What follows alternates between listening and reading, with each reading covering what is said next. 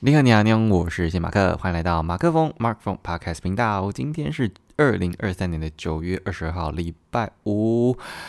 今天为什么好像那个 key 啊，还是那个节奏比较快一点呢？我也不知道，说不定是因为我妈来的关系，也有可能是因为呃，我不知道，就商就是某某某个化学变化吗？那等一下再来讲一下今天。母亲大人来的时候，带他去去去去看了什么东西？那呃，一样，前面就要再先分享一下，我看这个《Stray Birds》飘鸟集泰戈尔这个印度诗人他呃的这个诗集。好，那第一篇呢，呃，要分享的是第两百一十则。好，那这个第两百一十则的内容是什么呢？我来念给大家听啊，嗯，是。他说：“The best does not come alone; it comes with the company of the all。”好，再一次：“The best does not come alone; it comes with the company of the all。”就是他，呃，他的中文翻译我觉得蛮好的。而且“至善不独至，万物皆相随”，就是那个那个好的东西，它不会自己自己来到，它它会伴随着很多很多的。啊，好好，其他的好事出现这样，那呃，那他呃，下一个什么哦，万物皆相，所以就就是跟着他好的东西，就是会一起来，他不会独自来。我就觉得这件事情蛮蛮对的。有时候你可能觉得好像有什么好事要发生，就会接接二连三的来。嗯，当然它有可能是一个吸引力法则，因为那时候可能心情状态、你的心力就是特别的好，所以我觉得在那个加成的底下，因为有时候那种感应这件事情，你真的就是会发生，你你可能就是莫名来的，就是有某种预感，然后就。真的那些好事就会接二连三的来，这样。当然，你预感如果是坏的，那也是可能接二连三的坏事啊，就屋漏偏逢连夜雨那样也是有可能。但反正我自己是蛮喜欢这个“至善不独至”，然后什么“万物皆相随”的这个中文的翻译，这样。好，等我换个姿势哈，因为现在坐在一个比较尴尬的位置。好，然后下面一个呢是第两百一十九则。两百一十九则是什么呢？啊，他写说啊，men are cruel, but man is kind，就是群众是残暴的，但人本身是善良的。就他的第一个 man 是 m e n，是复数的那个 man，然后第二个呃是 but man is kind 是呃 m a n 这样，就你就会觉得说。当单一个人一个人的时候，你会真的是会觉得那是善良的。可是当一群人的时候，毕竟他就会有一些产生一些利害关系啊，他可能会需要一些权利，或者是名声，或者是各种各种可能。然后因为这个贪婪这份欲望，就可能导致会有很多的，你要说利益交换吗？或者是？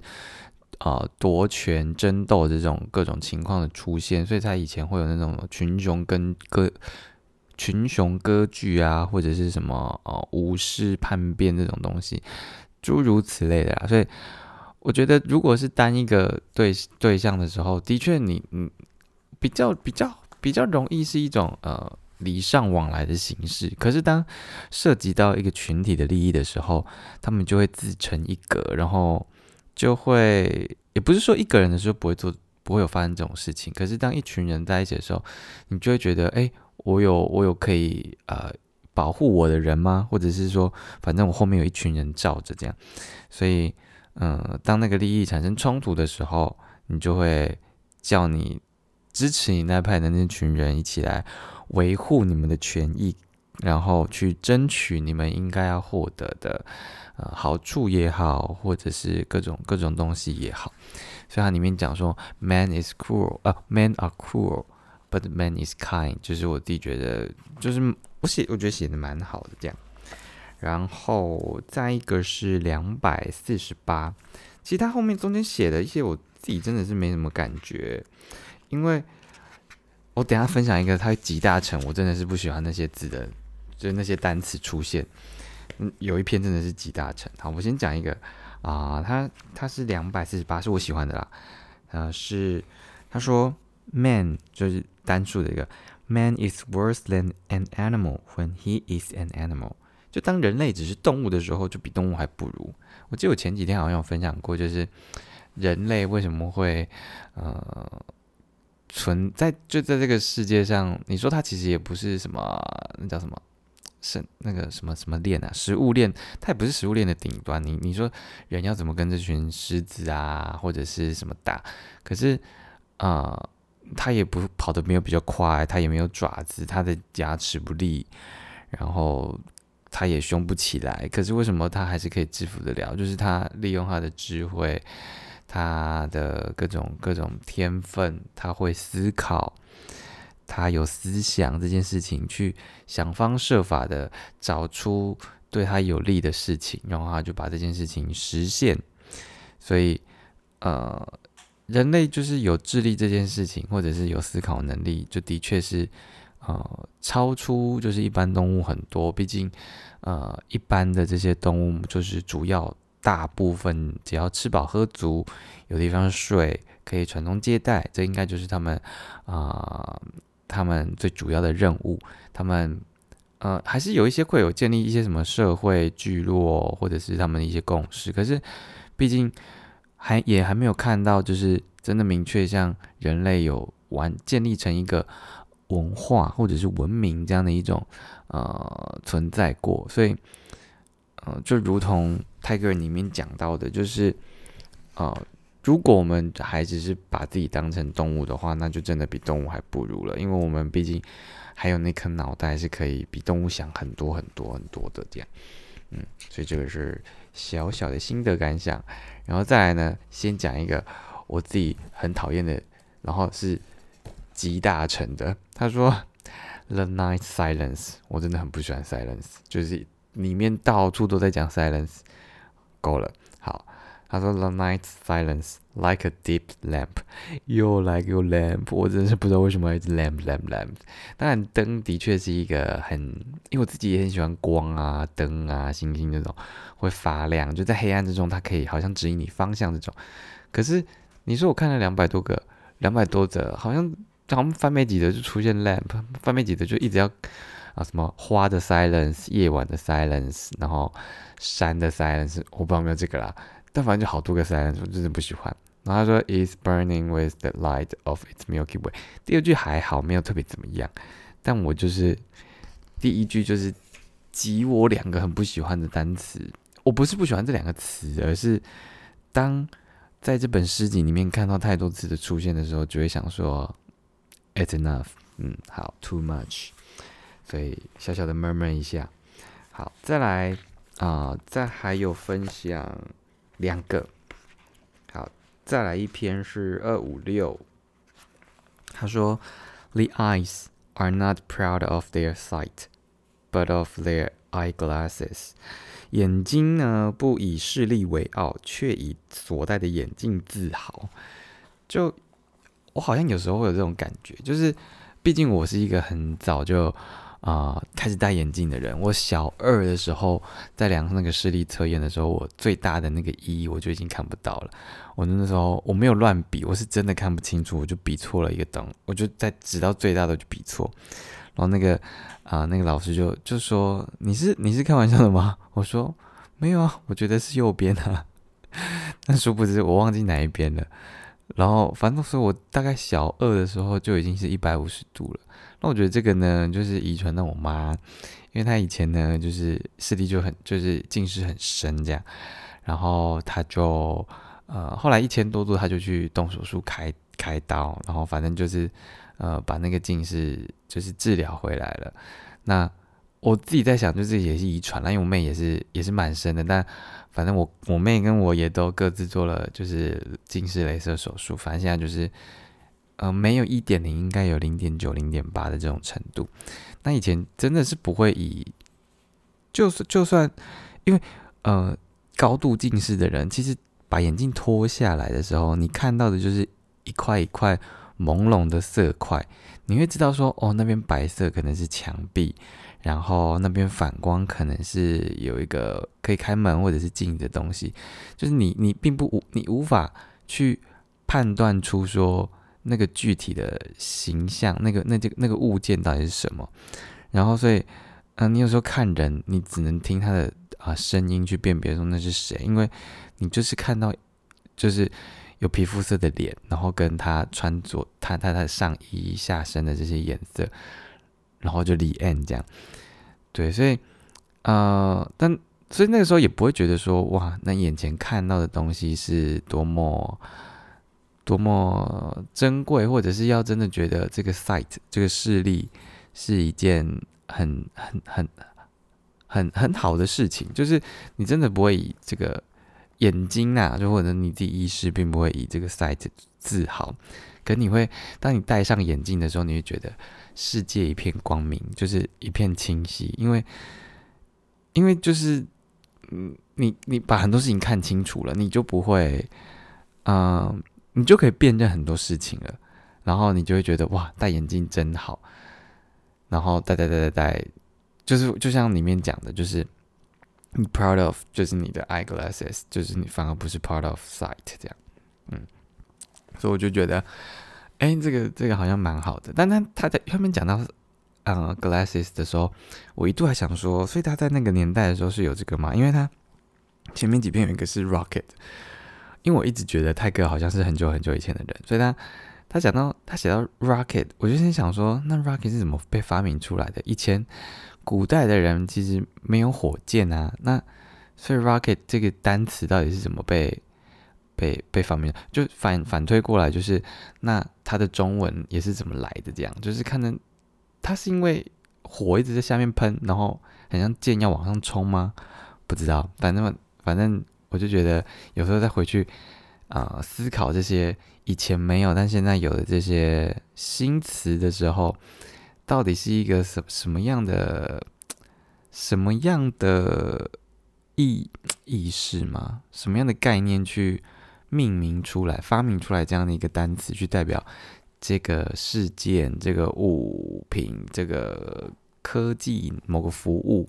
它的你说定义或者是它的名称，对，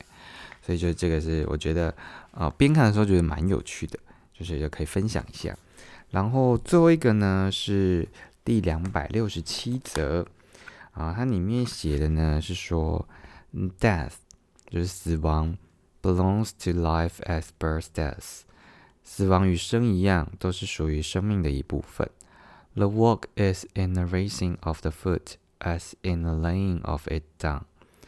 举足跟落足一样，都是行走的一部分。就是我自己蛮喜欢这段描述的，就是呃，生死这件事情本来就是生命的一部分，就是有生本来就是有死嘛，就生老病死，这是一件再平凡不过的事情。然后就是每个人都需要经历的，这是对每个人都一样公平的。我是说这件这个事件本身，那嗯，这相对的，你你你要行走的话，哎，应该说你你啊，对，你要行走的话，你一定要先抬脚，你要再落脚，就是这这个是一个完整的步骤，你才可以呃开始往前进。不然你只有抬脚的话，你一定脚。不动的话，你就还是原地不动啊！你你落脚，反正它它不是只有举举起来跟放下。那我是说，整个行走的一部分就是包括这个一一个连续的这个动作。所以啊，有时候我们会觉得说，好像啊，我们看到了某一件事情的结果，就觉得哦，它很成功。但是但是其实。他的这个这个成功中间过，他中间的这个过程是也是非常嗯重要的一重要的一环。他不是说他就突然成功了这样，他是因为他是因为在这段过程当中，他一步一步做了很多举足落足、举足落足的事情，他才可以从他的起点一路一路这样走走走走走走到终点的，所以。我们当我们只看到他终终点，或者是好你说生命只看到死亡的时候，你可能不见得会去意识到说，他其实是从生一路这样走过来，他其实是从起点然后一步一脚印这样一直一直走着走走到最后的。然后所以就蛮喜欢他这个阶段的呃例子。然后这段其实也同时让我想到了，就是啊，我前几天也都跟跟大家分享的那部剧，就是异能这件事情。因为啊，我不是说男主角，就是小男生的那个主角的爸爸，他是一个就是会飞的人嘛。然后他那时候。呃，他就跟他妈妈，就是哎，就这个会飞，就是他们的爸妈啦。他们两个人在约会的时候，他就说：“那你在飞行的时候，你我忘记他是讲什么，是你你最呃会害怕吗，还是什么的？”他那反正他最后的结论是说：“啊，飞行要飞得好呢，就是你要想着你要降落要降得好，这样就是一直不是说你要。”你一直飞着，就代表你你你是很好的一个 flyer，就就飞行者，就是你要降落的好，你才可以完成这一趟的飞行。这个飞行的过程也是从你站在地面，或者从某个地方双脚蹬出去的时候啊，至少至少呃，我我所想象或者是我看到的这个飞行的动作是从蹬地开始啦。就它不，它就算它漂浮起来，它还是要有一个。做那个反作用力嘛，我 我不知道啊，反正，哦，先先就初步可以理解的这个能力来说，就靠这个反作用力浮上去，然后再去就去飞或什么的嘛。但我的意思说，这个飞行的过程也是从蹬地开始，然后离开，然后你中间真的真的在不断的飞行，飞行的过程中你要降落，降落在地上，你才可以叫这样是一套一趟飞行，不然你就是一个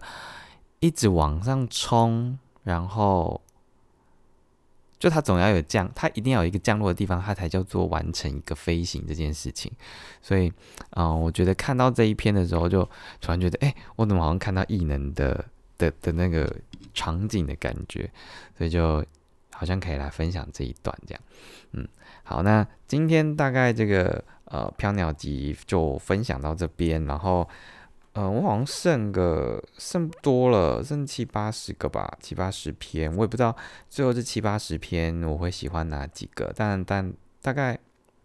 今明天或者是后天应该就看完了吧，但不知道有没有时间啦，因为啊妈妈来就是会带她出去走走嘛，所以就嗯，所以就再看看，如果有多看的话，那就是呃再来分享一下呃我喜欢的这个段落这样。那呃，今天其实呃去了蛮多地方的，我我来我来翻译一下我我们今天的行程啊。今天妈妈大概中午的时候到，然后就先带她去吃了花莲的那个一碗小，它算是羊肉拉面，然后还有嗯牛肉的那叫什么红烧的泡馍，泡馍就是一个大陆那边来的一种硬饼。可能就是杠子头吧，但反正它泡到汤里面就变软了，这样。然后吃吃完这个之后呢，我们就去吃了菜记豆花。那菜记豆花就是之前其实吃过，就是仙草奶冻珍珠加珍珠，然后另外一碗就配了薏仁牛奶，哦，真的是很好喝诶，就是大推菜记豆花的，不管这个或者是就我刚刚讲的这两个，真的都非常的好吃。好，然后。然后因为有借到机车嘛，所以就呃真的是完全的可以拍拍照，就是又去了那个再次去了康乐博区，是我呃一开始来花莲第三天第四天的时候吧，就是我觉得好像去七星怎么都要去七星潭，我想说再往往远一点的地方骑好了，然后就就在往就是我记得是星期六，因为那天去吃了臭回城吃了臭豆腐嘛，然后就去了康乐博区，然后。去了一个叫做东昌小吃部的地方，那在那边呢，就吃了那个冰淇淋、红茶，还有炸鱼薯条，然后是鬼头刀的，我觉得蛮好吃的。然后这样子，呃，两百块，就是炸鱼薯条一百二，然后原本它是红茶，因为不是冰淇淋红茶，是冰淇淋西瓜冰沙，但是因为现在不是西瓜盛产的季节了，所以他就把它套成红茶，然后原本一百二就变八十这样。然后那时候在东昌小吃部。呃的过程当中，其实有听到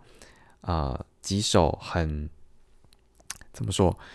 很怀旧的歌吧，嗯，一首呢是呃王杰的一场游戏一场梦，所以就觉得好像可以特别来分享一下那个那只是一场游戏，一场梦的这首这样，然后他是王杰唱的嘛？我记得王杰之前就是好像还被呃，因为可能是太嫉妒他可能赚很多，或者是有得罪过谁谁谁，不知道，反正就在他的喝的饮料还是什么润喉茶哦，就是下药要让他让他的嗓子坏掉这样，但就是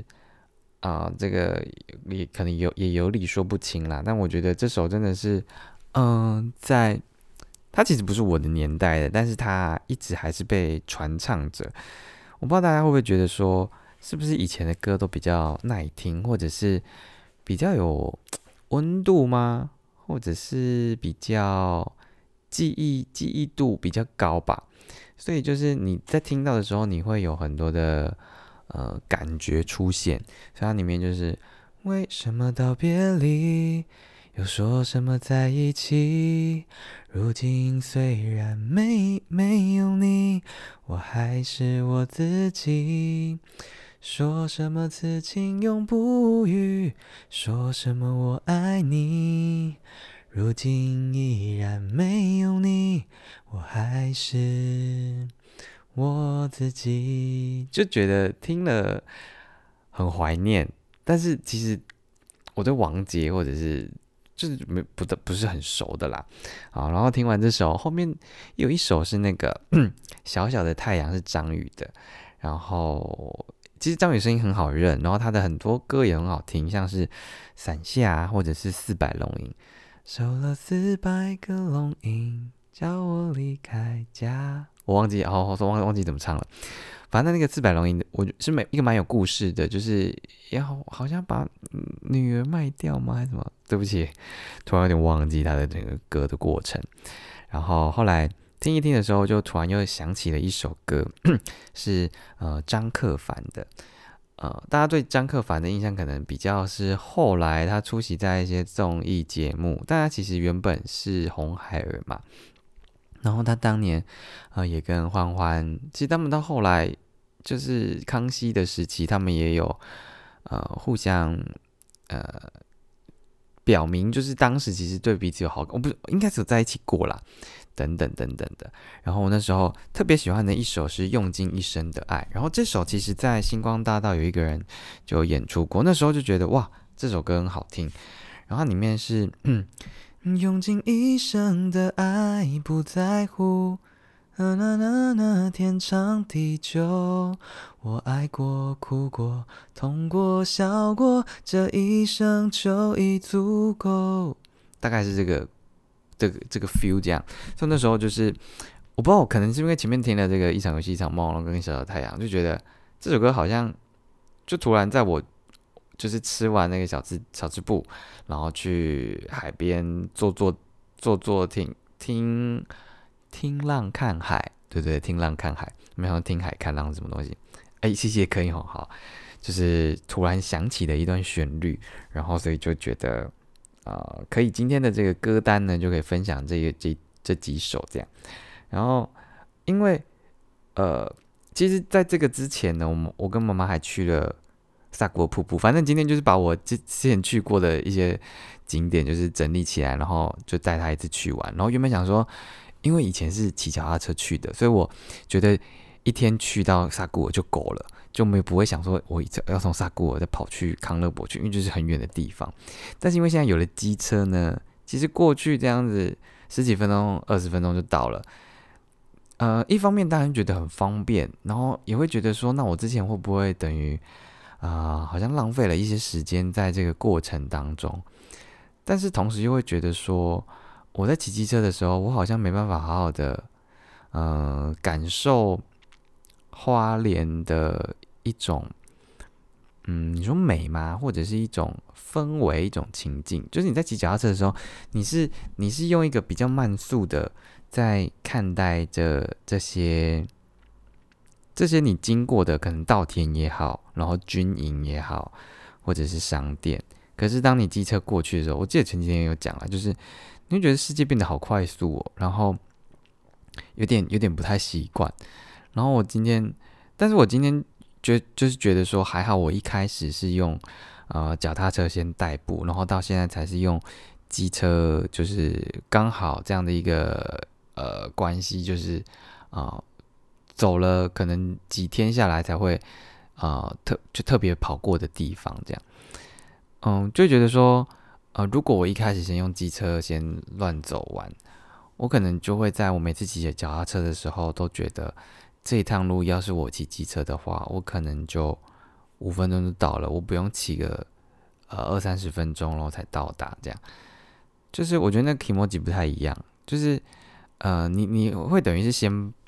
你你会选择先甘后苦，然后后面就开始抱怨。可是我我选择先苦后甘这个方式，呃，也不是也不是说刻意要这样做，而是我觉得我好像用了啊脚踏车来代步这件事情，才能比较好好的去认识华联，比较好去。呃，感受在花莲的这种生活。那当然，你说好，如果要去美国的话，当然就不可能骑脚踏车嘛。你每个地方跑那么远，你你你去个什么沃尔玛或哪里，就不知道 你骑脚踏车不知道骑到哪里去了。但就反正就是因为在台湾地小人地狭人稠，然后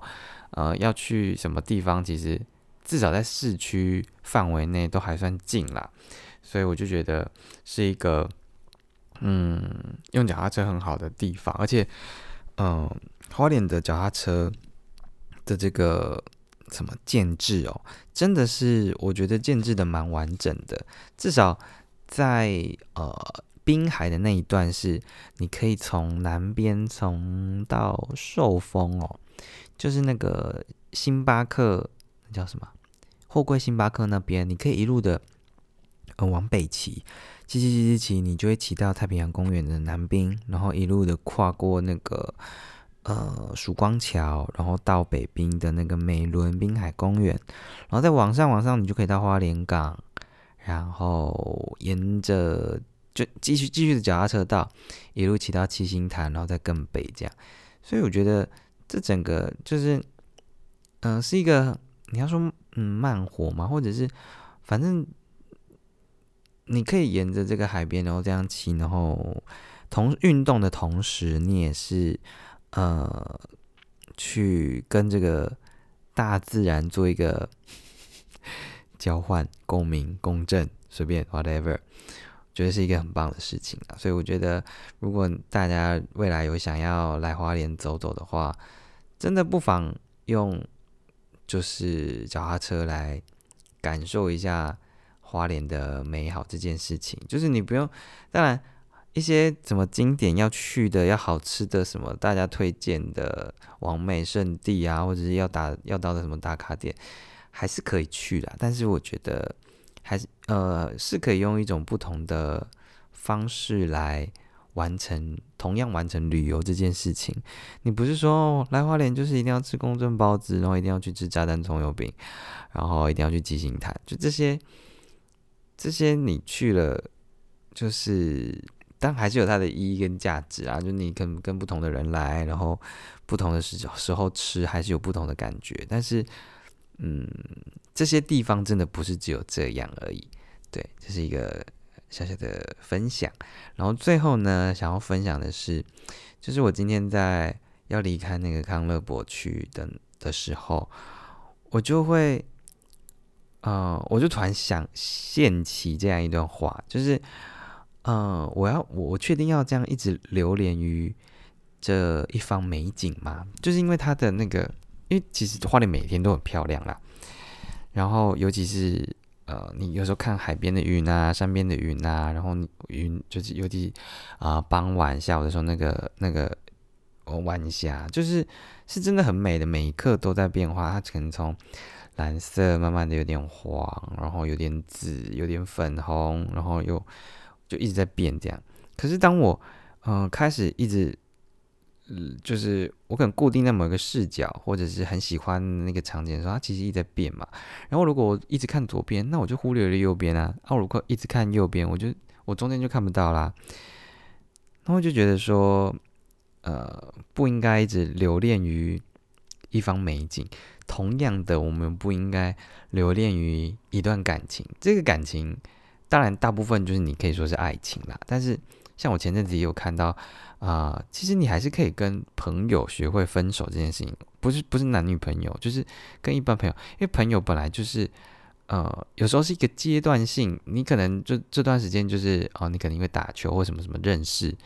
然后。可能因为因为了，就是你你岔出去了，你可能搬到其他地方工作或什么的，就这个联系又断了。我的意思是说，有些有有时候朋友这件事情也不是说，呃，当然就是越越久是越好，但是如果你真的觉得不适合跟这个人成为朋友的话，还是可以选择分手的。他他他不是一个，我我就是没有没有什么是。一一直永久不变的，你你不可能一段感情、一段友情什么，就是啊，一直都那么美好，或者一直都那么恶劣啊。所以我觉得，就你留恋于一方美景，或者是留恋于流连于一方美景，或者是留恋于一段感情，都是不值得的事情，因为他们都会有消逝的时候，而且你可能会看到遇到更好的，看到更好的，但是他们他们还是呃值得被。你说典藏起来，就放在心中，作为某一段的回忆，这件事情一定是没错的，因为它，它，它就是一个你印象深刻、你很喜欢的一个一个一个画面，一段一段一段经历。所以，但是就不不要不要一直卡在那个上面，就是呃赖着不走，或者是你就觉得好像这个就是最好的了，就这个。嗯，没有什么是最好的，只有更好的这样。嗯，哇，突然觉得好像自己讲起话来好像很好像很有什么一样。然后这时候，我不知道我妈妈有没有在听，就是我现在在跟他同一个空间，所以我不知道他在他到底听我这样自言自语讲大概几多久啊？三四十分钟，想说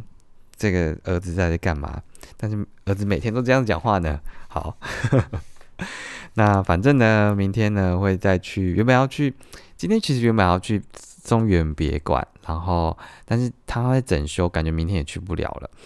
那个路好像也没有要让人家进去的意思。然后庆修院妈妈也去过了，所以呢还在思考明天到底去哪里比较比较适合。所以明天看有什么新的啊阅读的内容，喜欢的字句。或者是去哪里玩，然后可是有什么新的体悟或发现，就明留在明天再跟大家分享。这样，那我们今天的这个九月二十二号的不专业音乐生活观察家之花脸闭关篇之不期而遇，就要到这边告一个段落。那我们就明天见啦！再见拜拜，牛，我是谢马克，拜。